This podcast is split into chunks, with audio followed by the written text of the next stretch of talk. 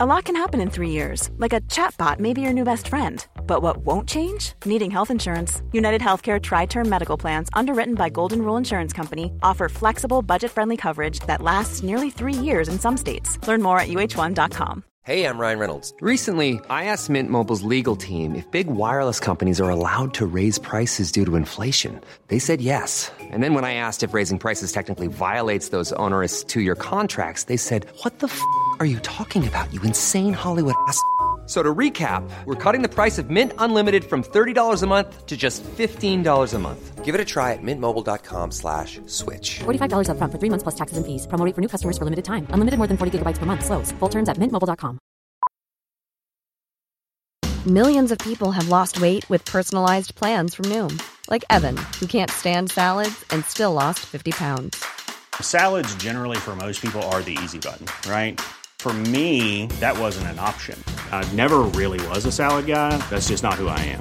But Noom worked for me. Get your personalized plan today at Noom.com. Real Noom user compensated to provide their story. In four weeks, the typical Noom user can expect to lose one to two pounds per week. Individual results may vary. Comment bien manger? C'est globalement la question qu'on se pose trois fois par jour, 7 jours par semaine, 52 semaines par an. Et on est perdu. Parce que tout le monde a sa propre définition et même souvent son mot à dire. Bien manger pour sa santé, pour préserver son environnement, pour respecter une démarche éthique ou même encore pour le bien-être animal. Pas étonnant qu'on puisse être perdu au moment de faire ses courses. Nutstalk, c'est le podcast du collectif Innes We Trust qui accueille des agriculteurs, des éleveurs, des sportifs, des experts de la santé et des marques engagées afin de partager leurs meilleurs conseils sur l'alimentation et leur vision de ce qu'est le bien manger. Moi, c'est Mehdi. Chaque semaine, j'accueille mes invités pour vous proposer des discussions brutes et incisives autour des manières de produire, transformer, soigner ou consommer, nous permettant de vivre pleinement chaque instant. Et ce, le plus longtemps possible. Bonne écoute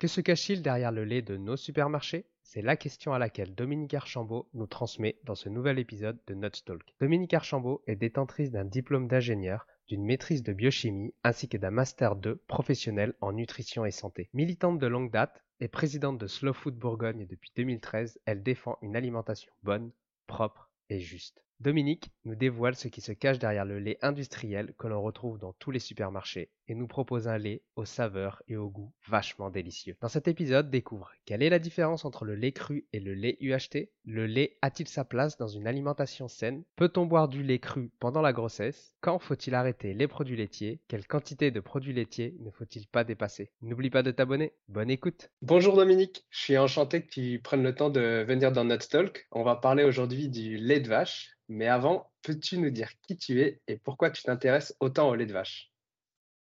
Alors, qui je suis? Euh, Alors, si on parle d'un point de vue professionnel, j'ai plusieurs casquettes depuis pas mal d'années. Euh, de formation, moi, je suis ingénieur en industrie alimentaire, mais j'ai aussi une maîtrise en biochimie, donc je suis passée aussi un peu, par la fac. Euh, j'ai commencé ma carrière dans le conseil en entreprise, en supply chain, donc rien à voir, avec un petit passage à l'étranger chez un pâtissier, voilà, qui est un gros pâtissier en Australie. Euh, aujourd'hui, depuis, en tout cas depuis 15 euh, ans, je suis, euh, mon métier c'est nutritionniste. j'ai mon cabinet à Nuit-Saint-Georges. je suis également engagée comme responsable de ruche à la ruche oui. J'ai plusieurs points de distribution de la ruche oui. et enfin, troisième, troisième casquette, mais qui a son importance dans ce projet, c'est Slow Food, puisque je suis présidente de Slow Food en Bourgogne et aussi engagée dans la partie biodiversité de Slow Food au niveau national. Euh, je, détaille ça parce qu'en fait, euh, pourquoi je me suis intéressée au lait, c'est un petit peu tout ça en même temps. Euh, toutes ces activités, en particulier Slow Food, m'ont amené à faire un constat dont je parlerai un petit peu plus tard peut-être, mais en tout cas, moi, en tant que nutritionniste, je peux conseiller à mes patients d'arrêter complètement les produits laitiers. Euh, parce que je vois dans certaines indications, euh, ils vont mieux. Euh, par contre, je ne savais pas trop pourquoi, en fait. Et je l'ai découvert lors d'un colloque sur le lait cru qui était organisé, auquel j'étais invitée en tant que membre de Slow Food. et en fait, c'est là que j'ai découvert un peu l'état du lait en France et que je me suis dit qu'il y avait peut-être quelque chose à faire de ce côté-là. Quoi, le lait était plus forcément du lait et que peut-être ça pouvait expliquer ces intolérances qui se multiplient autour du lait. Voilà pourquoi je me suis intéressée au lait.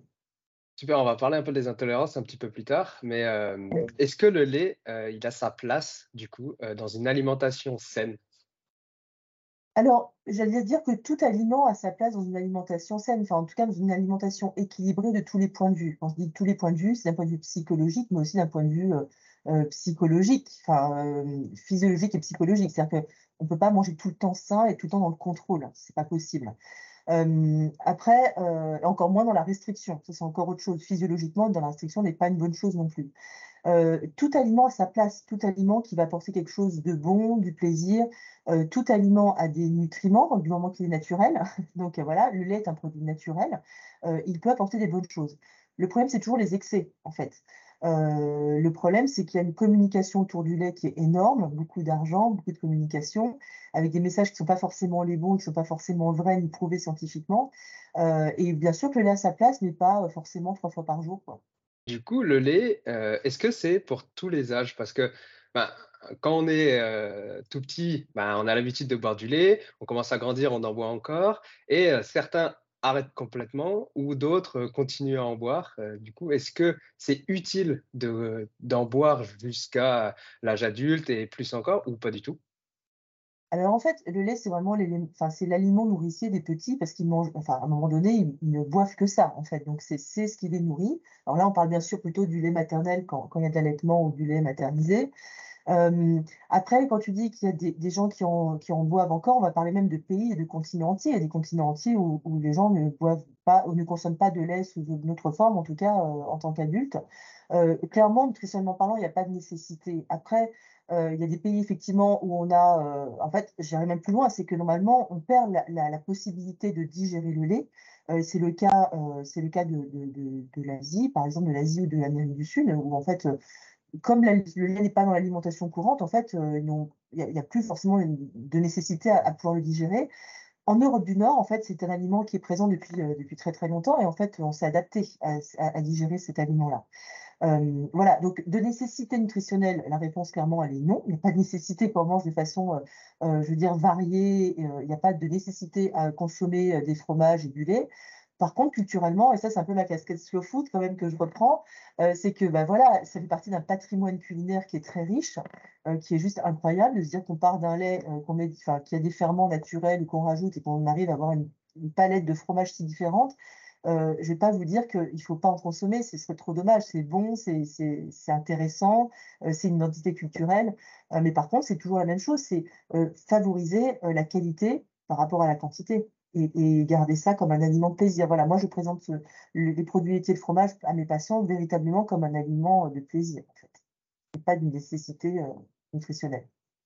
Du coup, tu as parlé juste avant des intolérances. Euh, intolérance euh, potentiellement au lactose, à la caséine, euh, à quel moment il faut arrêter de prendre des produits laitiers?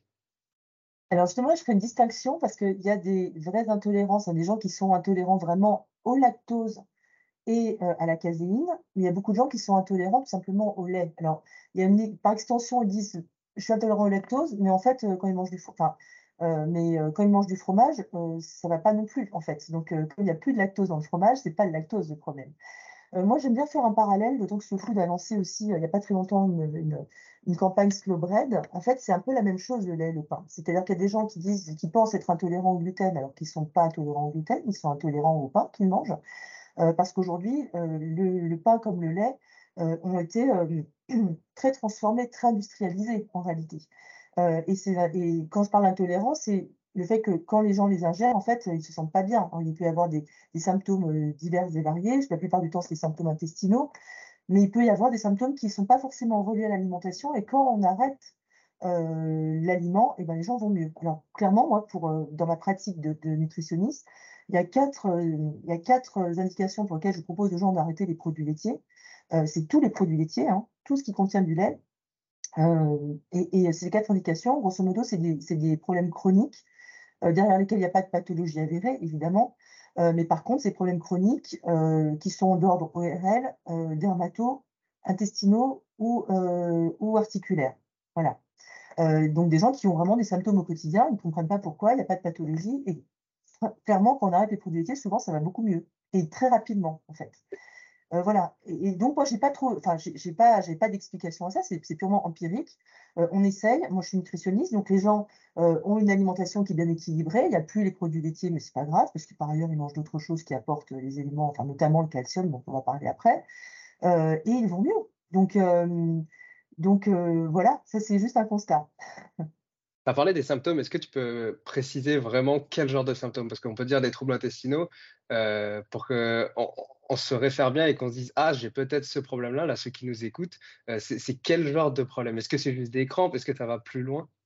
Alors, euh, effectivement, dans les, symptômes chroniques, si on prend la partie, l'aspect intestinal, ça peut être assez varié. C'est-à-dire que quand les gens viennent nous consulter pour, des problèmes intestinaux, ça peut être plein de raisons différentes, mais c'est souvent, euh, alors, soit de la constipation ou, de la diarrhée, une alternance entre les deux. Euh, ça peut être des douleurs, des, douleurs au ventre, tout simplement, des ballonnements énormes après avoir mangé. Enfin, tous les symptômes intestinaux classiques, et ça peut être l'un ou l'autre ou plusieurs en même temps. Voilà. et clairement, quand gens viennent, viennent me voir dans mon cabinet pour des problèmes intestinaux, on revoit l'alimentation de façon classique, mais si ça n'améliore pas très vite, je fais les produits pour voir si ça améliore, si ça améliore les symptômes. Euh, voilà, parfois oui, parfois non, euh, ça dépend, c'est jamais pareil. Euh, après, au niveau articulaire, effectivement, les tendinites à répétition, les problèmes d'arthrose chronique, mais aussi les gens qui ont des rhinites sans arrêt ou des problèmes d'eczéma, euh, bah, l'arrêt des produits laitiers, franchement, apporte, euh, apporte quand même une, bonne amélioration de façon facile et sans déséquilibrer l'alimentation. Donc, c'est un levier très puissant et qui est facile à mettre en œuvre en plus. enfin, voilà, c'est en ça que ça peut paraître bizarre que je propose, moi, sur le marché un lait, mais c'est une consommation particulière, un lait particulier qu'on propose aussi. Quelle quantité, du coup, il faudrait ne pas dépasser, on va dire, pour une personne, du coup, qui n'est pas intolérante euh, Est-ce qu'il y a une quantité maximale à ne pas dépasser? Alors là, moi, je n'ai pas d'études pour corroborer ce que je vais dire. Je veux dire juste, moi, euh, en tant que nutritionniste, je propose aux gens qui consomment euh, naturellement trois produits laitiers par jour, que ce soit du fromage, du lait, du yaourt, beaucoup de yaourt et de fromage blanc hein, dans, l'alimentation française. Euh, moi, j'en propose de ne pas mettre systématiquement un produit laitier à la fin de chaque repas, d'arrêter cette, cette idée qu'il faut absolument un produit laitier par repas. de les manger plus à l'envie et si vraiment c'est quelque chose qu'ils aiment, d'essayer de ne pas dépasser un par jour. Quoi. Voilà. Euh, pas dépasser un par jour, occasionnellement euh, deux parce que voilà l'occasion se, présente, mais que ce soit pas quelque chose qui rentre systématiquement dans les repas, dans les trois repas du, quotidien. Et, bien sûr d'acheter des produits de qualité aussi. Hein, voilà, on parle toujours de, à la fois de quantité et de qualité et d'arrêter d'acheter des, voilà, des yaourts qui sont faits avec du lait en poudre. Euh, voilà, il faut voir aussi tout ce qu'il y a derrière les produits industriels qu'on achète, hein, les produits laitiers industriels. Hein. Bah, du coup, tu fais bien d'en parler parce que tu as parlé de patrimoine culturel. Comment on fait mmh euh, pour faire la différence entre du, vrai lait et du faux lait? Alors, euh, on va dire que le vrai lait de base, c'est très facile, hein, c'est le lait cru. c'est le lait cru, c'est celui qui sort du pied de la vache. Euh, donc là, c'est assez simple aussi, c'est qu'on ne le trouve pas ou très difficilement. Donc, si vous allez sur un marché, euh, si vous avez la chance d'avoir un éleveur qui vend son lait cru, bah, vous dire c'est du lait cru, ça c'est du vrai lait, pas de problème. Euh, on peut en trouver aussi chez les crémiers qui, le vendent parfois sur commande ou parfois dans les magasins bio également, on en trouve. Euh, et voilà, après, en dehors de ça, alors, il y a quand même les laits de ferme, on ne va pas dire que ce ne sont pas des vrais laits, parce que quand on parlera un peu des process, ils sont beaucoup moins processés que les laits industriels, mais ils sont quand même chauffés à des températures assez importantes qui dégradent déjà les éléments du lait. Euh, voilà, après, tout ce qu'on va trouver en supermarché, c'est du lait qui est très transformé. Voilà, c'est facile. qu'il soit frais, qu'il soit microfiltré, qu'il soit UHT. C'est un peu tout pareil. Hein. As parlé du lait cru. Euh, est-ce que le lait cru, c'est pour tout le monde? Euh, Par exemple, moi, je sais que j'ai ma soeur en ce moment qui est enceinte. elle me dit qu'elle, elle ne peut pas boire de lait cru. Alors ça, c'est une idée totalement fausse qui est véhiculée par les médecins. Alors euh, là, c'est preuve à l'appui pour le coup niveau scientifique. C'est une des études qui m'a donné l'idée de la société L'Evray. Euh, il y a une étude euh, qui dure depuis 17 ans maintenant, depuis le temps, peut-être même 18, c'était 16 à l'époque où je l'ai découverte, qui s'appelle Pasture, qui a été menée dans, enfin qui est toujours menée dans cinq pays différents, dont la France. et en fait, qui, je ne vais pas rentrer dans le détail, mais en fait, qui a prouvé que la consommation de lait cru par des jeunes enfants et par des femmes qui attendent ces enfants enceintes les protège significativement contre les maladies allergiques et les maladies pulmonaires. Alors, comment ils ont démontré ça? C'est qu'en fait, ils ont fait ces, ces études dans des bassins agricoles en comparant l'alimentation de familles de fermiers. du coup, les fermiers, eux, ils boivent leur lait. Euh, donc, c'est pour ça qu'on peut trouver des jeunes enfants qui boivent le lait cru et des femmes enceintes qui boivent du lait cru. Et en fait, ça a été vraiment prouvé scientifiquement. En fait, le lait cru euh, apporte. Alors, ils n'ont pas déterminé scientifiquement qu'est-ce qui dans le lait cru euh, permettait ça, après, intuitivement, on peut se dire que c'est l'apport de bactéries en fait qui vient stimuler l'immunité. Hein. Voilà, c'est une hypothèse euh, tout à fait probante. Euh, et en fait, c'est une fausse idée. En fait, le lait cru, euh, si, il est bien, comment dire, si, les conditions d'hygiène de, la ferme sont bonnes, il est très intéressant à la santé. Et il n'est pas dangereux. Voilà. Après, il ne se garde pas très longtemps. C'est pour ça qu'on ne trouve pas partout. Est-ce que le lait est riche en calcium? Euh, Est-ce qu'il est facilement assimilable par le corps? Alors, le lait et les produits laitiers sur le papier sont, riches en calcium. Euh, par contre, euh, le lait UHT, il est toujours riche en calcium, mais le, calcium n'est pas biodisponible. Ça, je le tiens d'un chercheur spécialisé, dans le lait. Alors, c'est plus le cas après dans les yaourts, parce que je pense que le pH, l'acidité, c'est ce qui m'a expliqué, l'acidité fait qu'à nouveau, il redevient disponible, mais dans le lait UHT, le calcium ne l'est plus. Quand tu dis euh, lait UHT, est-ce que tu peux préciser euh, ce que c'est que Ah oui, pardon. Euh, exactement? Alors, le lait, alors quand je parle du lait UHT, c'est le lait que consomment 95% des Français. 95% hein. des Français achètent du lait UHT. alors, UHT, ça veut dire alors, upérisation haute température. c'est ça, upérisation haute température qu'on va euh, par ultra haute température, traitement ultra haute température, ce qui n'est pas tout à fait euh, le vrai terme. Euh, et en fait, le lait, c'est le lait en brique hein, qu'on va trouver en brique, qu'on trouve aussi parfois en bouteille, qu'on trouve dans le rayon qui n'est pas dans le rayon frais. donc du coup, je vais un petit peu parler du constat que j'ai fait justement, c'est que ce lait-là, il est traité à très très forte température, juste quelques secondes, mais assez pour vraiment, on sait qu'en nutrition, le chaud abîme hein, les, éléments, euh, les éléments nutritionnels, euh, mais il n'est pas que euh, traité thermiquement. C'est-à-dire qu'en fait, il subit tout un tas de process, notamment d'abord une standardisation. Donc la standardisation, qu'est-ce que c'est? C'est un écrémage pour pouvoir mettre sur l'emballage que le lait entier, il est à 3,5%, que le lait demi-écrémé, il est à 1,5% et que, bah, le, que le lait maigre, il est à 0%. Euh, donc il y a déjà un craquage du lait et un, abîme déjà la structure du lait en faisant cet écrémage. Ensuite, comme on est sur des laits de longue conservation, on va faire une homogénéisation, c'est-à-dire qu'on va faire passer dans une machine qui va casser les globules de gras euh, pour éviter qu'ils ne remontent, tout simplement. Euh, et ça, ça transforme encore la structure du lait, la façon dont les acides gras sont digérés également. Ce n'est pas anodin, ce, genre de choses. Et puis après, on passe tout à 130 degrés. Voilà, voilà le process du lait. et en fait, ce lait-là, alors il contient quand même toujours des protéines. Hein. Il, y a, quand même un intérêt nutritionnel, il contient toujours des protéines. Euh, il y a du lactose, c'est un apport de sucre, après qui peut être plus ou moins toléré par les gens. Euh, il y a toujours sur le papier du, calcium, mais par contre, ce calcium, dans ce lait-là, en tout cas, n'est plus disponible. Alors après, c'est pas très grave, hein, du calcium, on en trouve dans plein d'autres choses. Le, lait, les produits laitiers ne sont pas la seule source de calcium dans l'alimentation, donc c'est pas trop un souci. Je ne sais pas si tu pourras répondre, c'est peut-être un petit peu technique, euh, le lait, quand on en boit, euh, on a une réponse insulinique euh, assez importante. Est-ce qu'il y a une différence entre le lait UHT et le lait entier? Effectivement, là, moi, je n'ai pas, de réponse très précise là-dessus parce que je n'ai pas connaissance d'études qui a, pu comparer, en tout cas, l'impact du process sur ce paramètre en particulier. Par contre, il y a des études qui ont été faites, par exemple, sur l'impact du process sur la dégradation des protéines, par exemple.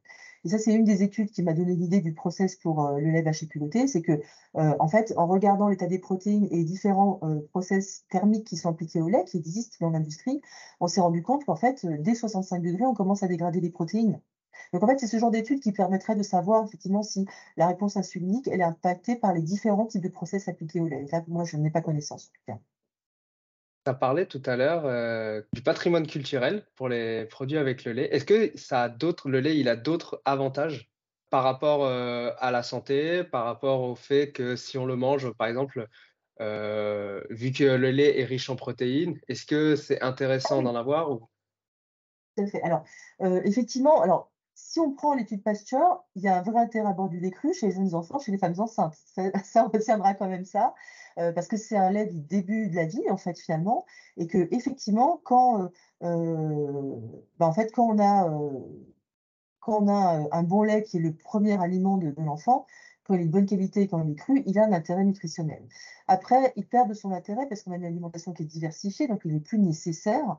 Et après, en tout cas, dans aucun cas, il faut le consommer en excès, mais ce qui est le cas de tous les aliments. Aucun aliment ne doit être consommé en excès. Voilà, on va dire qu'il est, euh, sur le même pied, d'égalité que les autres aliments pour, pour cet aspect des choses. Après, évidemment, c'est un aliment qui est, qui qui est, assez, qui est assez complet puisqu'il est, il est riche en protéines, évidemment. Euh, et par exemple, dans des cas euh, alors c'est un sujet que je connais bien parce que je fais mon stage de fin d'études en nutrition sur le sujet, qui est le sujet de la nutrition de la personne âgée, sujet qu'on aborde très très peu dans les médias et qui est peu connu. Donc là, j'alerte un petit peu les gens dans, leur entourage, s'ils ont des personnes d'un certain âge euh, qui commencent à ne plus s'alimenter ou qui perdent, leur appétit, qui ne veulent plus manger de viande, etc. Soyez vigilants parce que c'est un vrai problème de santé publique dont on ne parle pas.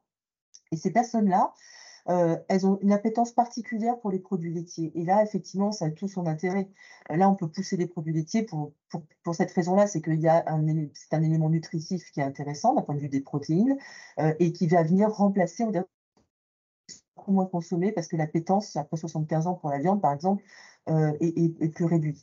Après, si on parle de, protéines végétales, effectivement, les personnes qui ont 80 ans aujourd'hui sont pas, en France en tout cas, ne sont pas très euh, au fait des protéines végétales et ça ne rend pas trop dans leur alimentation euh, de tous les jours. Donc on peut leur expliquer, mais ce n'est pas forcément ce qu'ils vont, aimer. Dans ce cadre-là, évidemment, euh, ça reste un aliment qui est nutritif et qui peut être utilisé voilà, en remplacement d'autres aliments riches en protéines. Quelle est la différence entre le lait entier cru que l'on retrouve chez le fermier et le lait ultra transformé qu'on retrouve en supermarché?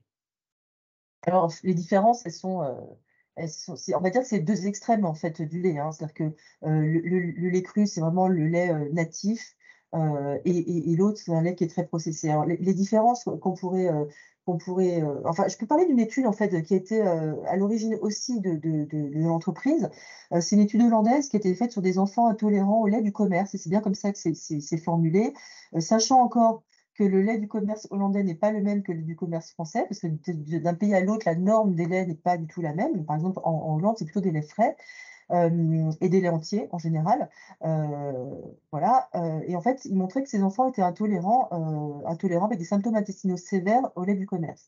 Et en fait, chose qui est tout à fait pas du tout intuitive pour les gens, l'étude montrait que, par exemple, quand ces enfants consommaient du lait cru, ils avaient beaucoup moins de, problèmes intestinaux. Alors, pour moi, c'est assez logique pour plein de raisons. C'est que, effectivement, comme il n'est pas chauffé, il y a sans doute des enzymes aussi qui permettent de mieux digérer le lait, qui ne sont plus présentes dans un lait qui est, qui est très chauffé.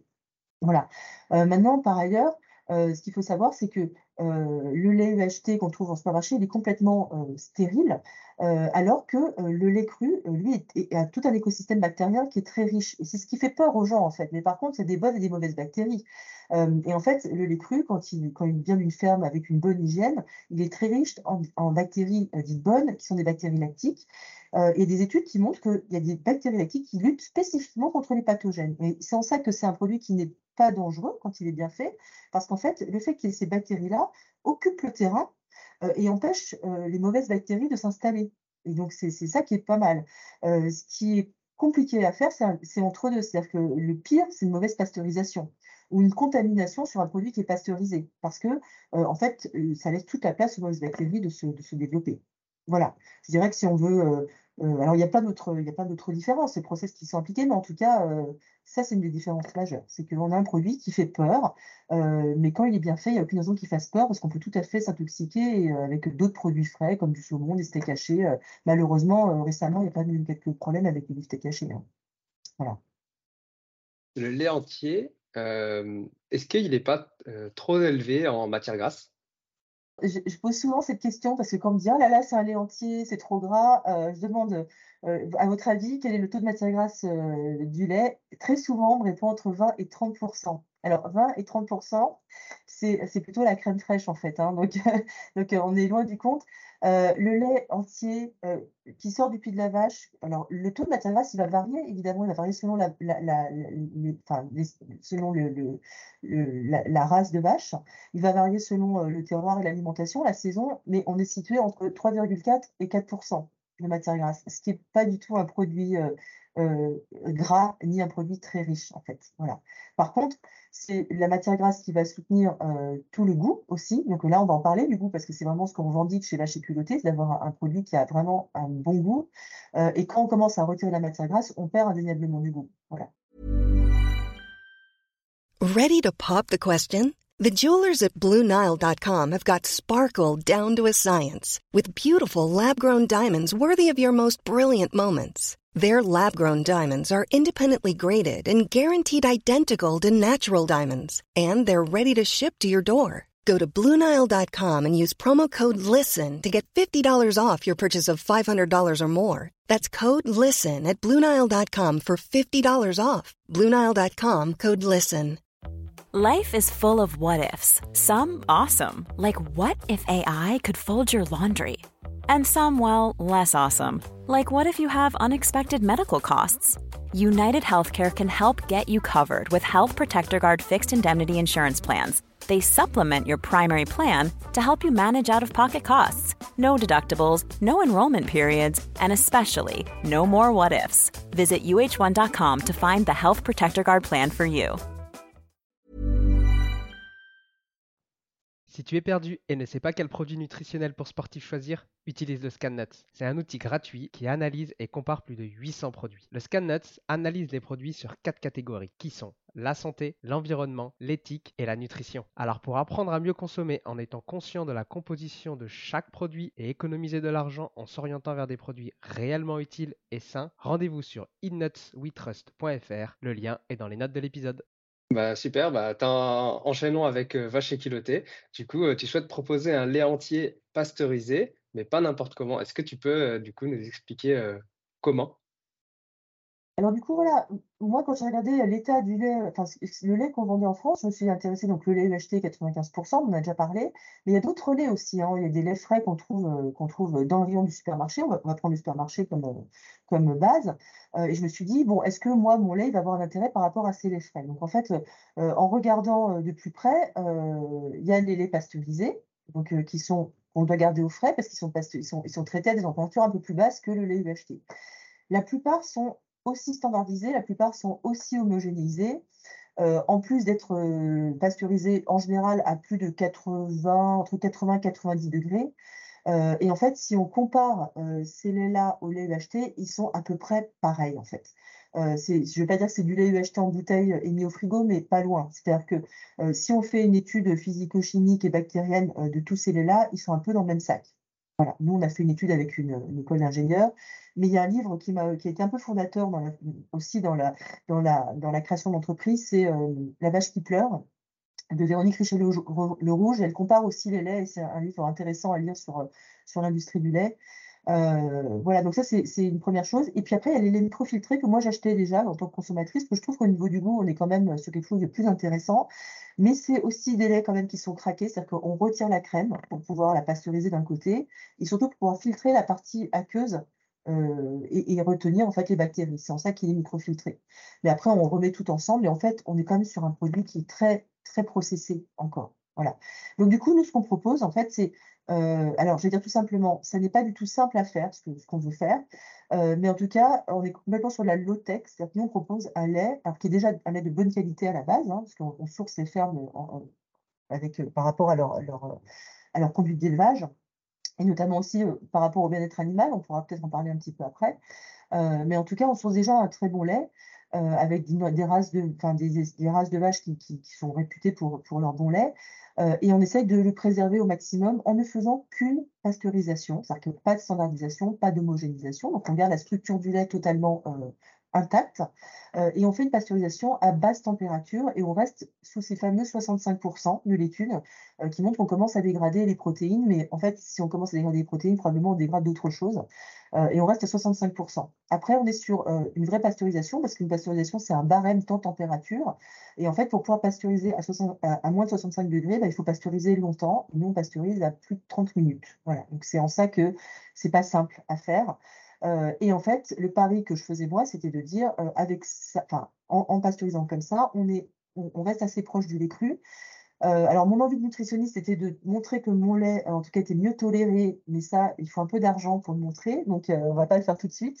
Par contre, au niveau du goût, qui est l'autre volet qui pour moi est très important, alors à la fois pour bien se nourrir, mais toujours ma casquette slow food, le goût c'est hyper important, eh bien, on, a, faisait ce pari que le goût était préservé et le pari est totalement réussi. C'est-à-dire que le goût, il est incroyable. Voilà. Donc, du coup, c'est un lait qui est juste pasteurisé. Et par contre, pour pouvoir le proposer en grande distribution, parce que c'est ça l'enjeu, moi, je ne trouvais pas intéressant et pas très impactant de le proposer voilà, en local uniquement, c'est de trouver un emballage qui, permette de prolonger sa durée de vie, puisque c'est un lait frais, évidemment. Alors je dis évidemment parce qu'un produit de longue conservation qui ne se garde pas au frigo, nutritionnellement parlant, et même au niveau du goût, il ne peut, pas être, peut pas être bien. Enfin, ce n'est pas possible. C'est qu'il y a des traitements derrière qui permettent de le conserver en dehors du frigo et ça a forcément des conséquences et sur les qualités nutritionnelles et sur le goût. Donc nous, c'est un produit frais et en fait, on a fait le choix. Euh, on parle de l'emballage maintenant ou tu veux qu'on en parle un peu plus tard? Euh, On va en parler après. Je, veux juste revenir euh, sur la pasteurisation. le lait entier, du coup, on a bien compris qu'il est meilleur que ce soit en goût ou même, on va dire, pour la santé. Mais pourquoi on pasteurise le lait dans les grandes surfaces? Est-ce que c'est simplement pour la conservation ou il y a d'autres intérêts? Ah bah, c'est pour la conservation. Alors après, euh, euh, enfin voilà, faut, pas acheter non plus la pierre à l'industrie laitière non plus. En fait, on, est arrivé sur des, des, process très sévères de, stérilisation. En fait, c'est ça, hein, parce que parce que le lait, à un moment donné, en fait, c'est passé, c'est qu'avant, on consommait le lait assez près des fermes, donc il n'y avait pas trop de problèmes. Euh, après, quand on a commencé à devoir transporter le lait dans les villes, là, il y a eu des problèmes de santé énormes avec, avec des laits contaminés. Enfin, voilà, donc en fait, il y a eu à un moment donné, on s'est dit, il faut absolument sécuriser le lait tellement sécurisé qu'on l'a aussi dégradé dans ses autres paramètres. Mais oui, c'est d'avoir euh, d'avoir un produit sûr, en fait. C'est ça l'enjeu de la pasteurisation. Et les laits, euh, maintenant, avec euh, digestion légère, qu'est-ce qu'ils font au, lait pour qu'on puisse le digérer facilement bah, pour les personnes qui sont peut-être un petit peu intolérants, mais pas trop? Alors, c'est vraiment pour les gens qui sont intolérants au lactose, hein, particulièrement. Donc, en fait, alors là, pour le coup, je suis sur Internet, je connais moi aussi, mais soit on retire le lactose, soit on met des lactases dedans. Mais c'est des laits un peu spécifiques pour le coup, mais, qui ne concernent pas, euh, j'allais dire, les intolérances au lait euh, plus, plus, générales. C'est pour vraiment les intolérants au lactose. Ok, super, merci. On, revient du coup euh, à vache et J'aimerais qu'on aille un petit peu plus dans le détail du parcours du lait, du coup, chez vous. Euh, tout commence par l'élevage, euh, d'où est issu les vaches. Euh, tu parlais du bien-être animal. Mmh. Vous faites attention du coup à ça avec vaches et culottées? Alors, on a déjà eu deux, fournisseurs de lait. Alors, on a changé parce qu'il y, avait, a eu un problème, il y a eu un problème là, post-Covid, énorme avec, bah, je le dis quand même, hein, beaucoup de fermes qui ont fermé, hein, qui, qui, ont arrêté leur activité. donc, en fait, il y a une perte de volume du lait pour les industriels et pour les fromagers qui est très important. Donc, on a eu deux fournisseurs de lait. Euh, on a toujours regardé quelles étaient les conduites d'élevage et s'il y avait. Alors déjà, on regardait déjà les, races de vaches. Euh, alors c'est un choix, c'est un parti pris. On n'a pas voulu euh, avoir des troupeaux de Primolstein qui sont un peu ce qu'on appelle un peu les usines à lait, même s'il y a des fermes, je pense qu'ils peuvent faire du bon lait avec des Primolstein, mais en tout cas, on est plutôt parti sur des races de vaches euh, euh, euh, déjà plus petites, qui, sont réputées pour leur lait. Et nous, en Franche-Comté, en Bourgogne-Franche-Comté, c'était assez facile parce que notre premier fournisseur de lait était un, fromager qui fait de l'époisse. Et en fait, dans le cahier des charges de l'époisse, on a trois races de vaches qui sont très locales, qui sont la Montbéliarde, la Cimental et la Brune. Voilà, donc du coup, c'était simple il avait déjà un cahier des charges par rapport au reste de vaches. Euh, et après, on savait aussi que c'était un fromager qui travaillait dans une étroite collaboration avec ses éleveurs et qui avait déjà toute une démarche sur la conduite d'élevage. Et il était très au fait de, comment euh, ces, fermes travaillaient. Quand on a changé, euh, c'est quelqu'un qui nous a conseillé. Moi, j'ai demandé, j'ai dit ce que je voulais comme, comme des, voilà, certaines races de vaches. Et en fait, on nous a conseillé une ferme qui euh, alors qui n'est pas forcément une petite ferme, hein, ils, sont, une centaine, c'est une centaine de vaches, mais par contre, il y a une conduite d'élevage qui est très intéressante et qu'on a fait valider avec euh, un cabinet spécialisé en éthologie qui s'appelle Bankiva et qui a confirmé qu'en termes de bien-être animal, il y avait des pratiques qui étaient déjà vraiment mises en place et, euh, très bien menées, même si tout n'est pas encore parfait. En tout cas, dans notre développement chez Vachiculteurs, on va toujours chercher des fermes qui vont avoir comme ça des pratiques qui sont déjà des bonnes pratiques. Voilà, euh, pour avoir un lait. Alors, quand je dis lait de qualité, le bien-être animal, je ne vais pas dire que ça a un impact direct sur le lait, le goût du lait. Après, c'est un autre volet. Mais en tout cas, de sourcer, de travailler avec des fermes avec lesquelles on partage des valeurs, tout simplement. Hein. Qu'est-ce que vous avez mis en place avec euh, les éleveurs pour, on va dire, les rémunérer convenablement? Et ensuite récupérer leur lait et vous le traiter par la suite ou c'est eux qui, gèrent ça? Alors, pour l'instant, on, est, on travaille avec une, seule ferme. ce que je n'ai pas dit non plus, c'est que dans nos engagements, c'est qu'en fait, nous, on transforme à la ferme pour plusieurs raisons, pour réduire, euh, pour réduire les transports, tout simplement, pour une raison aussi de qualité, c'est-à-dire qu'au plus près, le lait cru est un lait euh, euh, quand même fragile, et en fait, si on peut éviter de le transporter en cru, c'est toujours mieux. et donc, pour l'instant, on travaille, on est au tout début de notre activité, hein, donc on travaille avec une ferme, et on, va bien sûr contractualiser ça, mais le prix du lait, en fait, voilà, c'est le, prix, juste prix pour, pour le producteur. Euh, et nous, on n'a pas engagé de, négociation par rapport à ça. Sa demande, elle est raisonnable et, euh, euh, elle correspond à ce qu'il lui faut pour gagner sa vie. Et en fait, c'est comme ça qu'on a défini le, le, du lait. voilà, après, ce sera contractualisé. On n'a pas encore fait ça, mais oui, tout ça va être, à un moment donné, l'idée, c'est vraiment de travailler avec les fermiers. sur l'achat du lait, mais en fait, notre développement est aussi que ce soit eux qui fassent, qui, qui, qui fassent notre transformation, euh, alors aujourd'hui, on est sur une ferme qui a un atelier déjà. Donc euh, pour l'instant, c'est de la sous-traitance euh, qui se fait dans l'atelier du fermier, mais avec nos machines, notre remplisseuse notre emballage qui est spécifique, on en parlera tout à l'heure, bah, lui, il n'avait pas la machine. mais en fait, notre développement futur, c'est d'avoir un atelier fourni et conçu par Vache et Culotté, qu'on pose à la ferme, et en fait, que le fermier peut lui utiliser, bah, va utiliser en tout cas pour faire nos produits, mais qu'il peut aussi utiliser pour transformer son lait et le vendre, lui, euh, en produit transformé local. Ça, c'est une partie de la mission qu'on se donne. Aujourd'hui, on a un fermier qui a son atelier qui se transforme déjà, mais ça pourrait être aussi un apport pour un fermier qui ne transforme pas ses produits et qui aurait, dans ce cas, à disposition un atelier qui permettrait de vendre localement euh, et de transformer son lait et garder plus de valeur aussi hein, par rapport à, le vendre euh, à une coopérative. Je ne sais pas si j'ai répondu à ta question parce que je suis partie un petit peu. Non, non, c'est très clair, il n'y a pas de problème. Eh ben, je t'en prie, parle-nous parle de, de l'emballage ça a été quoi la, problématique de trouver euh, un bon emballage pour euh, ce lait qui est du coup euh, pasteurisé à basse température? Alors du coup, moi j'étais j'étais très accompagnée dans le, début de, l'entreprise. D'ailleurs, si on en est là aujourd'hui, c'est vraiment grâce à cet accompagnement-là, parce que je veux dire, à 47 ans, je ne m'étais pas mis en tête de monter une start-up, surtout pas agroalimentaire. Et l'accompagnement a fait que bah, petit à petit, on rencontre les bonnes personnes, on sait qu'il y a des financements. donc ça, vraiment, en je vais dire que les choses sont déroulées un peu comme ça jusqu'à arriver à où on est aujourd'hui. Euh, le premier rendez-vous qu'on m'a donné, c'était avec l'agence économique régionale. Et en fait, on a parlé emballage tout de suite. Euh, et moi, j'avais plusieurs euh, contraintes par rapport à l'emballage. C'est que je voulais un emballage qui soit le moins impactant possible. Un rentre tout de suite. Enfin, quand on crée une entreprise aujourd'hui, si on ne commence pas à se poser la question de l'impact qu'on a, c'est qu'il y a un problème quand même. Donc, donc c'est l'histoire de, l'impact. Alors, je dis jamais un emballage écologique parce qu'un emballage ne peut pas être écologique, mais en tout cas, on essaie de réduire l'impact qu'il peut avoir. Euh, qu'il soit distinctif dans un rayon, parce qu'on proposait un lait différent. Donc, euh, le proposer en bouteille de verre, pour moi, ça n'a pas tellement d'intérêt, puisqu'il y a déjà des laits qui sont bien moins, bien moins bien que le nôtre et qui sont déjà en bouteille de verre. Euh, un emballage qui nous permettait d'avoir une communication qu'on puisse communiquer sur ce qu'on faisait nous de particulier, et surtout le principal, qui nous permette de, conserver euh, le plus longtemps possible, en fait. Voilà. Et en fait, euh, l'emballage qui a été tout de suite euh, mis en avant, c'était le bagging box. Alors le bagging box, si on connaît plus sous le nom de cubi, parce qu'on voit plutôt du vin en cubi, mais on trouve aussi de l'huile d'olive ou des jus de fruits en bagging box. Et en fait, c'est une poche c'est une poche qui, est, alors, qui peut être multicouche, qui peut être monoplastique, mais qui est en plastique avec un robinet. Euh, et qui est emballé euh, dans un carton. Alors on pourrait se dire, ah mais il y a du plastique, donc c'est pas bien. Alors euh, oui, il y a du plastique. Après, l'emballage d'un liquide alimentaire, ben, c'est un peu difficile de se passer du plastique quand on emballe quelque chose d'humide et de liquide. par contre, en fait, c'est beaucoup moins de plastique que des bouteilles. Et nous, en plus, on a fait euh, le pari de proposer, de proposer un bid de 3 litres, ce qui est quand même conséquent. Euh, et en fait, euh, dans une, un bid de 3 litres, on a deux fois et demi moins de plastique que dans trois bouteilles de lait. Je compare avec la bouteille parce que le lait frais est souvent proposé en bouteille plastique. Voilà.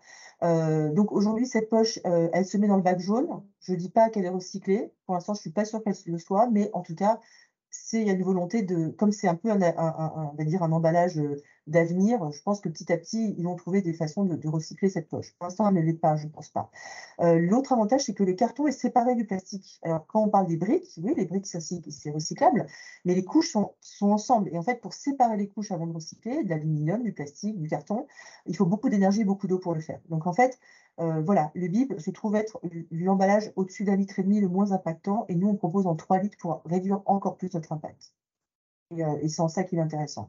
Le seul désavantage du bip, c'est qu'il est cher. Voilà, ça c'est le coup de volet.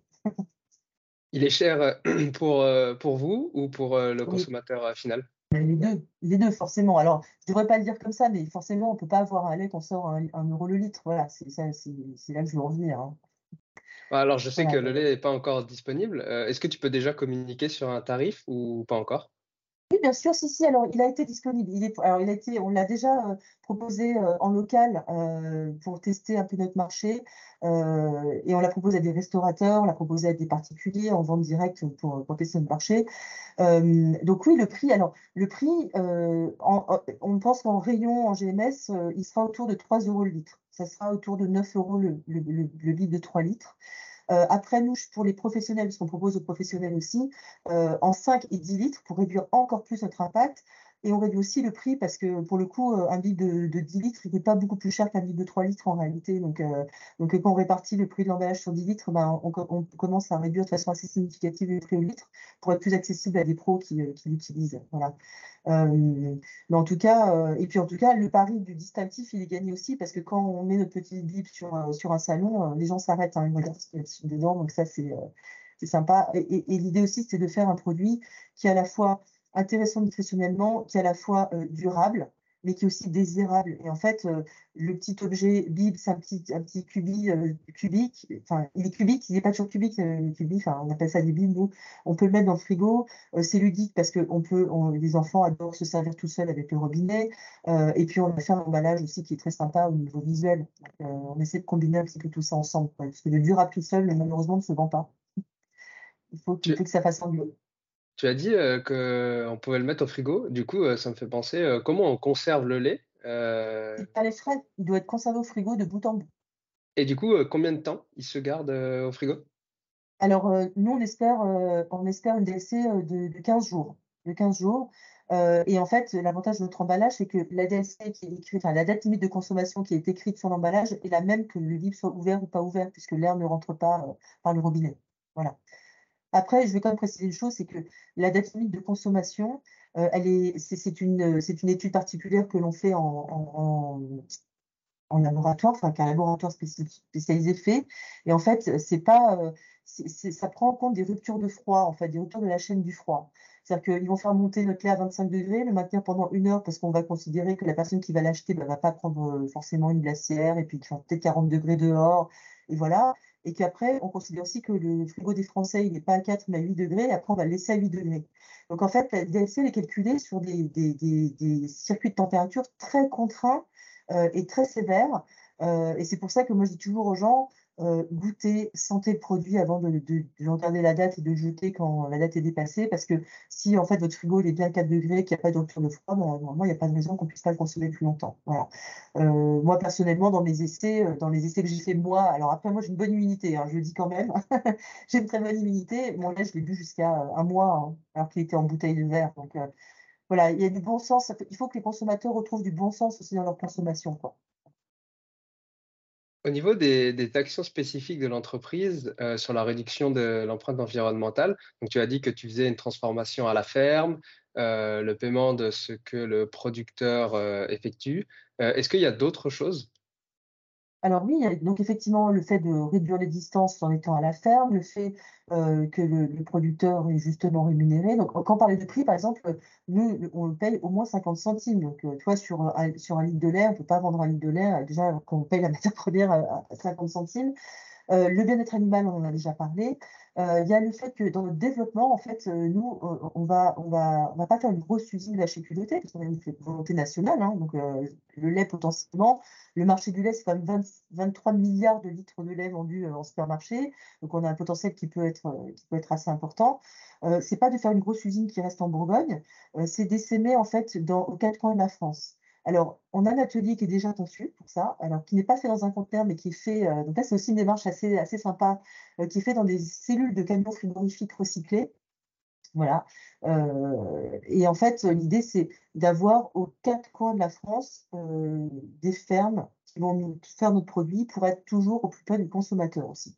Donc, l'idée, c'est de proposer, de, mettre en place une marque qui est de notoriété nationale, connue nationalement, mais qui est toujours locale partout où on l'achète. Ça n'aurait pas de sens pour moi de, que les gens qui habitent en Dordogne achètent un lait qui vient du Bourgogne, surtout sur un produit de base comme celui-là. Du coup, ça voudrait dire des vaches différentes et donc un lait qui potentiellement a un goût totalement différent d'une région à une autre? Alors, je dirais totalement faut quand même être un peu connaisseur pour, je pense, euh, sentir ah, je pense peut-être en comparant euh, les uns à côté des autres, peut-être, mais oui. Et ça, c'est aussi une revendication hein, de lutter contre la standardisation des goûts. Slow food, à nouveau, hein, vraiment, c'est de dire oui, dans, différentes régions, il y a des races de vaches différentes, il y a un terroir différent, euh, il y a une alimentation différente. Et, oui, bien sûr, le lait sera, il sera différent d'une région à l'autre, c'est évident. Euh, c'est voilà, et c'est ça qui est bien aussi. Enfin, je veux dire, euh, oui, du coup, on revient sur un, patrimoine culturel finalement que le lait, du coup, a un goût euh, assez particulier dans telle ou telle région, ou suivant comment est élevé peut-être l'animal, suivant ce qu'il mange également. Exactement. Et c'est vraiment, je suis enfin, c'est tout l'intérêt des podcasts. On a quand même un format plus long parce que c'est rare que j'en parle de cet aspect des choses et c'est un aspect qui pour moi est très important. C'est finalement, on revient sur la, spécificité, la spécificité d'un terroir euh, et, euh, et, le fait qu'on lutte contre une standardisation des goûts. Mais déjà, même dans une même région, euh, le fait de juste pasteuriser, on voit cette variabilité. On le dit sur notre emballage. Hein, il y aura moins de matière grasse à certains moments.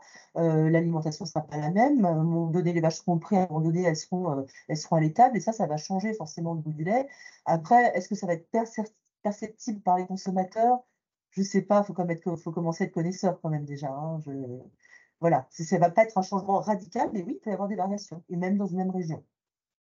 Aujourd'hui, euh, quels sont les plus grands défis auxquels tu es confronté euh, Alors là, si on parle vraiment de l'aspect entrepreneurial, euh, alors les, défis, c'était que bah, sur un produit comme le lait, le lait est un produit compliqué parce que c'est un, produit qui est commercialisé depuis très longtemps et, sur lequel les textes de loi ont été écrits depuis très longtemps. Euh, et du coup, c'est assez verrouillé, j'allais dire, euh, par rapport à ça. C'est que dès qu'on veut faire quelque chose d'un peu différent sur le lait, on est très vite confronté euh, à la législation. ça, ça nous a fait perdre un an sur le lancement du produit, hein, c'est clairement. C'est-à-dire qu'on était dans un atelier qui était chez un fromager. au départ, on devait transformer nous-mêmes notre produit. On a dû demander de faire une demande d'agrément, mais qui impactait aussi le fromager. Donc là, il nous a dit vous êtes sympas les filles, mais j'ai les filles parce que je l'ai pas dit, j'ai une associée, hein, nous sommes deux associés dans la société. et en fait, on a dû changer d'atelier. On n'a pas trouvé tout de suite, euh, après on a trouvé cette ferme, mais quand on change d'atelier, en fait, on reprend un peu tout à zéro parce que c'est un environnement qui est différent. Euh, alors, ça, c'est des écueils qui sont embêtants, euh, mais qu'on a toujours réussi à, transformer, on va dire, en, bonnes choses parce qu'on a finalement trouvé un très bon partenaire. Euh, avec, euh, et en étant directement à la ferme et non plus dans une fromagerie. Donc, euh, ça nous amène sur des, sur des bonnes choses. et j'allais même dire, si on avait sorti le produit il y a un an, je pense que je n'aurais pas l'accueil que j'ai aujourd'hui avec les acheteurs de la grande distribution. Aujourd'hui, quand je viens avec le lait, parce que j'en ai eu, donc j'en ai fait goûter, euh, et nos crèmes glacées, on en parlera peut-être après, mais on a lancé des crèmes glacées, mais ça, c'est aussi la souplesse des entrepreneurs, euh, que quand un produit a du mal à sortir, il bah, faut en sortir un autre, en fait. Euh, donc ça, c'est aussi un peu le dessous de l'entrepreneuriat. Et on est très content de notre gamme de, crème glacée qui est vraiment top. Donc, si on n'avait pas eu ces problèmes avec le lait, on n'aurait jamais sorti les crèmes glacées. Donc, tout ça est très bien. en tout cas, il si on avait sorti le produit, on n'aurait pas forcément ce même accueil-là. Donc, c'est pour de bon, mais par contre, notre trésorerie en a pris un coup quand même. et c'est là que je veux en dire, c'est qu'aujourd'hui, il nous faut trouver de, l'argent. Donc, donc aujourd'hui, on a une levée de fonds qui est lancée. donc, d'abord, on contacte tous les fonds d'investissement liés à l'alimentation, les business angels, mais c'est aussi ouvert en particulier au-dessus de 5 000 euros. Si vous voulez investir dans la sécurité, vous pouvez. Et là, on a un enjeu de, de, trouver maintenant de l'argent pour continuer. Tu as parlé des crèmes glacées. Bon, on rentre un peu dans la période hivernale. Mais euh, est-ce que tu peux nous en parler? arguments, t'inquiète pas pour ça. Alors, oui, on rentre dans la période hivernale. C'est sûr que si on avait pu les sortir à l'été, ça aurait été euh, mieux. Euh, mais euh, mais c'est pas grave. Euh, y a plein, je veux dire, les rayons des crèmes glacées sont toujours remplis en hiver. On mange des bûches à Noël, donc c'est tout à fait possible de manger de la glace. en fait, c'est plus une question de génération, je dirais. Les, les personnes plus âgées ont un peu ça en tête que l'été c'est des glaces et, et l'hiver, ben, on n'en mange pas.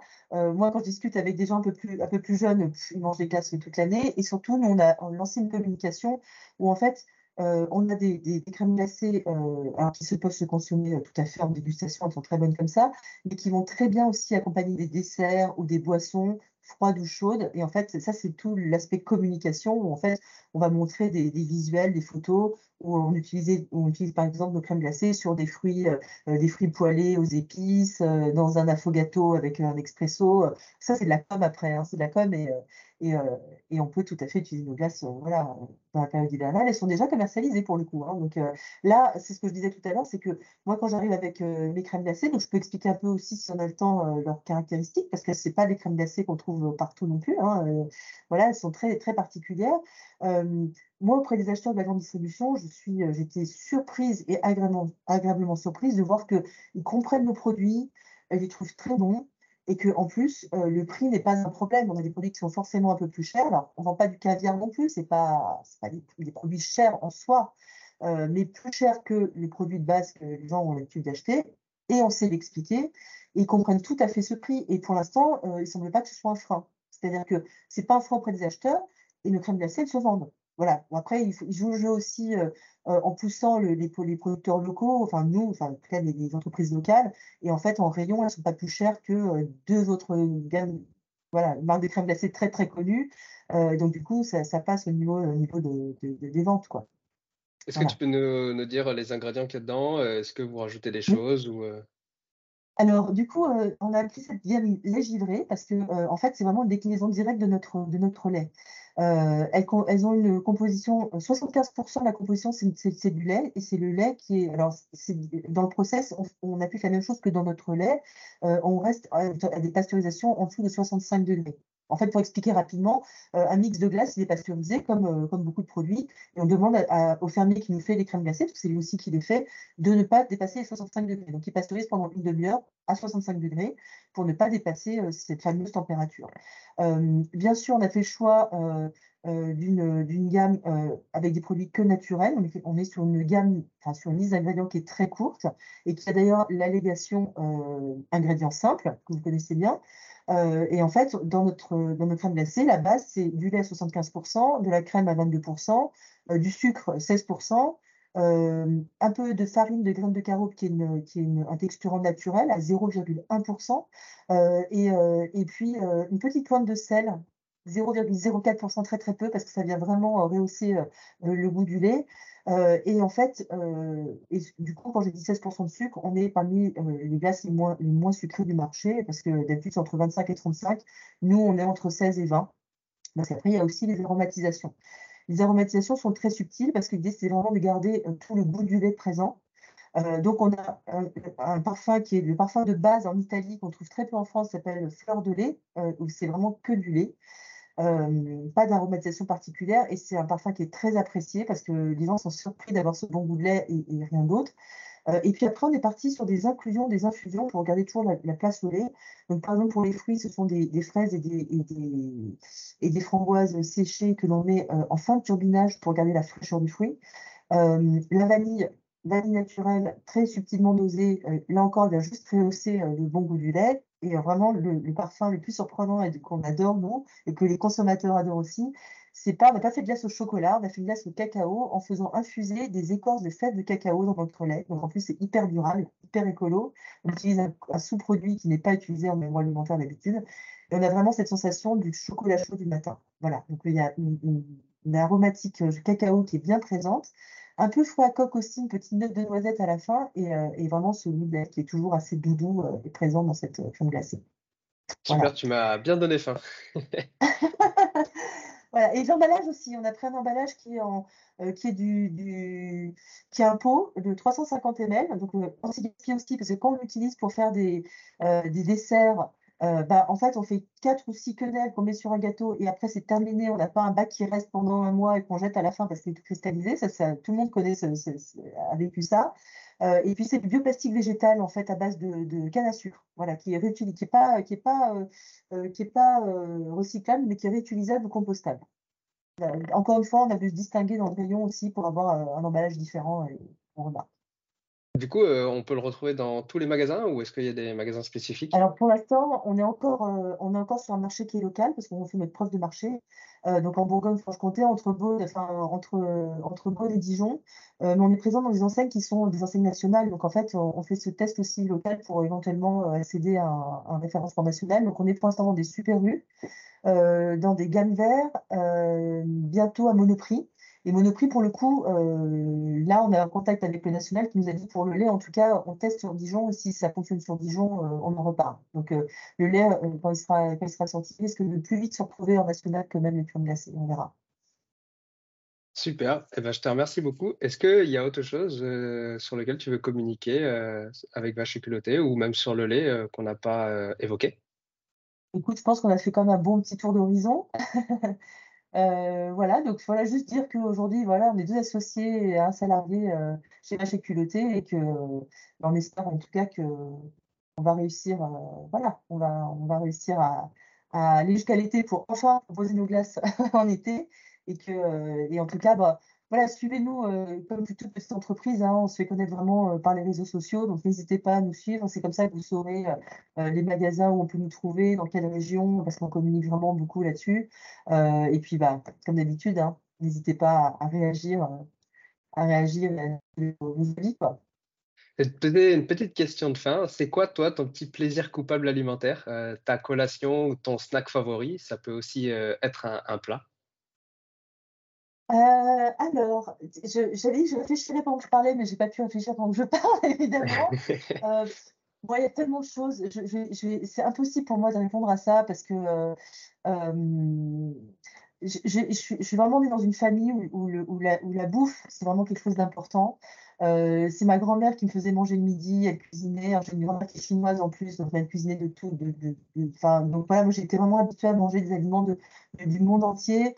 Euh, j'ai toujours le frigo euh, euh, un bon fromage, un bon lait, une bonne charcuterie. et j'allais dire, j'ai non, franchement, je ne sais pas dire parce que j'aime tout et j'ai toujours quelque chose qui me fait plaisir quand je dois manger quelque chose un peu sur le pouce. j'ai vraiment du mal à répondre à cette question. Donc je vais pas y répondre, je crois. Il y a un truc, genre, euh, pas que tu peux pas te passer, mais vraiment que si tu l'as devant toi, c'est vraiment la chose que tu, tu aimes manger, euh, par, vraiment par plaisir. Euh. Oh, je vais dire un truc qui va horrifier tout le monde. si, moi j'ai un, petit, un petit plaisir qui est un petit plaisir autour du marché du Saint-Georges en fait. c'est qu'il y a, y a. Alors, moi j'ai toujours du super pain au levain qui est très très bon, mais la baguette c'est bon aussi quand même. Et en fait, je fais toujours un, passage par le boulanger qui a une très bonne baguette euh, au marché du Saint-Georges. Et je passe chez le boucher qui vend des oreilles de cochon en gelée. et ça, ça c'est mon péché mignon. Alors, euh, je pense que ce que j'en aime pas là-dedans, c'est le côté croquant et gélatineux, mais c'est ce que j'aime. et du coup, c'est mon petit déjeuner quand je reviens, je me fais un café, la bonne baguette qui croustille avec l'oreille de cochon en gelée de chez Sabatier. Voilà. ok, super. Non, c'est original, je ne savais pas du tout. Je sais pas si on trouve ça encore euh, dans plein d'endroits, mais en tout cas, on trouve là. Ah, je sais pas du tout. Bah, en fait, il y en a toujours deux, trois, et il faut venir quand même assez tôt parce que ça part assez vite. Hein. Il y a deux gens qui en mangent, pas qui en mangent pas. eh ben, merci beaucoup. Si on veut un petit peu plus de vaches et culottées, euh, où est-ce qu'on peut vous retrouver? Alors, site internet, bien sûr. Euh, vache et culottée avec ET, bien sûr, qui, qui relie vache et culottée au pluriel et au féminin, je précise. Euh, et, puis, et puis sur les réseaux sociaux, sur LinkedIn, sur Insta, sur Facebook, euh, voilà, n'hésitez pas, on communique régulièrement. On a des revues de presse régulières sur lesquelles on communique aussi. Euh, et donc là, comme ça, vous pourrez nous, trouver et savoir où est-ce qu'on en est et où, où nos produits se, se, retrouvent. On mettra tous les liens dans les notes de l'épisode, comme ça ce sera accessible facilement pour tout le monde. Écoute, Dominique, je vous pouvez. je te remercie beaucoup pour ton temps. Merci à toi. Et puis, bah, je te dis sûrement à une prochaine. À bientôt. Merci beaucoup. Bonne journée. Salut.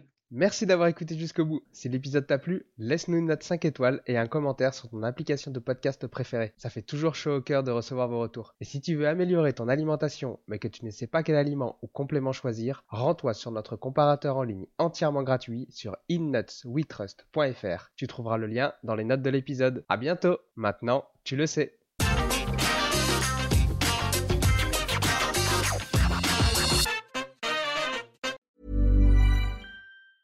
Planning for your next trip? Elevate your travel style with Quince. Quince has all the jet setting essentials you'll want for your next getaway, like European linen, premium luggage options, buttery soft Italian leather bags, and so much more. And is all priced at 50 to 80% less than similar brands. Plus, Quince only works with factories that use safe and ethical manufacturing practices. Pack your bags with high-quality essentials you'll be wearing for vacations to come with Quince. Go to quince.com slash pack for free shipping and 365-day returns. Mom deserves the best, and there's no better place to shop for Mother's Day than Whole Foods Market. They're your destination for unbeatable savings, from premium gifts to show-stopping flowers and irresistible desserts. Start by saving 33% with Prime on all body care and candles. Then get a 15-stem bunch of tulips for just $9.99 each with Prime. Round out Mom's menu with festive rosé, irresistible berry chantilly cake, and more special treats. Come celebrate Mother's Day at Whole Foods Market.